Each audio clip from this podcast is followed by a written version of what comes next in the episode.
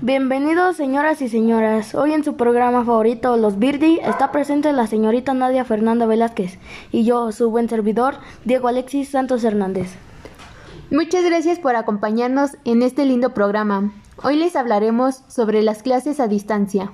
Mira que este es un tema de gran importancia. Hoy, hoy en día, debido a la situación en la que nos encontramos, debido al COVID-19. Regresamos en unos segundos.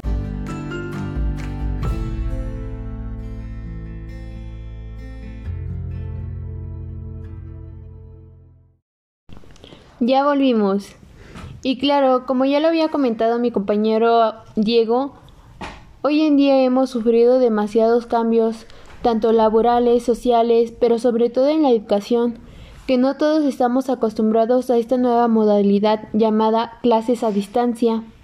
Pero por suerte hemos podido emplearnos y acoplarnos a todo esto de clases a distancia gracias a varios recursos que hemos utilizado. Por supuesto, mi amiga, por lo que ya se caracteriza caracteriza fundamentalmente por la separación física de los profesores y alumnos. En efecto, eso nos implica las clases a distancia, pero igual de forma uso de las tecnologías como herramienta principal, celular, tablet o computadora. Por otro lado, es una gran oportunidad de estudio para toda la población, ya que en la actualidad, las telecomunicaciones pasaron de ser un simple medio de entretenimiento a una fuente de conocimiento. Lo malo es de que se debe contar con requerimientos técnicos básicos, por ejemplo, tener internet, algún medio de telecomunicación, poder manejar todo esto para poder aprender de cierta forma. Un dispositivo electrónico, como ya lo había mencionado, que permite el almacenamiento, el transporte y transformación de la información para que pueda ser más fácil su comprensión. Ahora, en unos instantes regresamos a este lindo programa.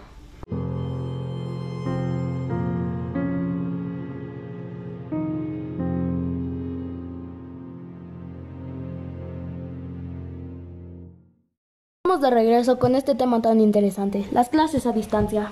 Ya para irnos despidiendo con este tema tan interesante y tan amplio, también les quisiéramos comentar sobre lo que son las contras, porque como sabemos no todo es color rosa, y una de esas contras que yo le veo son que no todos los estudiantes aprenden o no alcanzan el aprendizaje requerido. Por supuesto, compañera, pero ¿no te has preguntado el por qué? Es una buena pregunta. Hay personas que se quedan en casa con sus abuelitos, ya que sus papás salen a trabajar.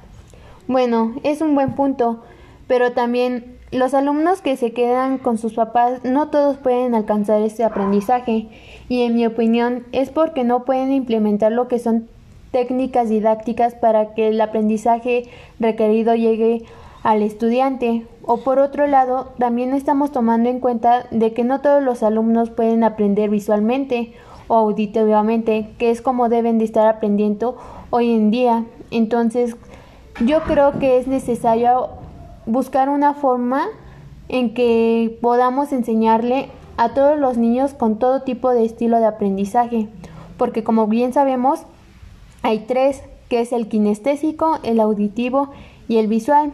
Y sí, todos tenemos eso, pero cada uno desarrolla más uno de estos tres o dos y no podemos aprender solamente escuchando o viéndolo. Me parece que es un tema muy amplio y no alcanzaría a hablarlo en este pequeño tiempo. El día de hoy les dejaremos hasta aquí.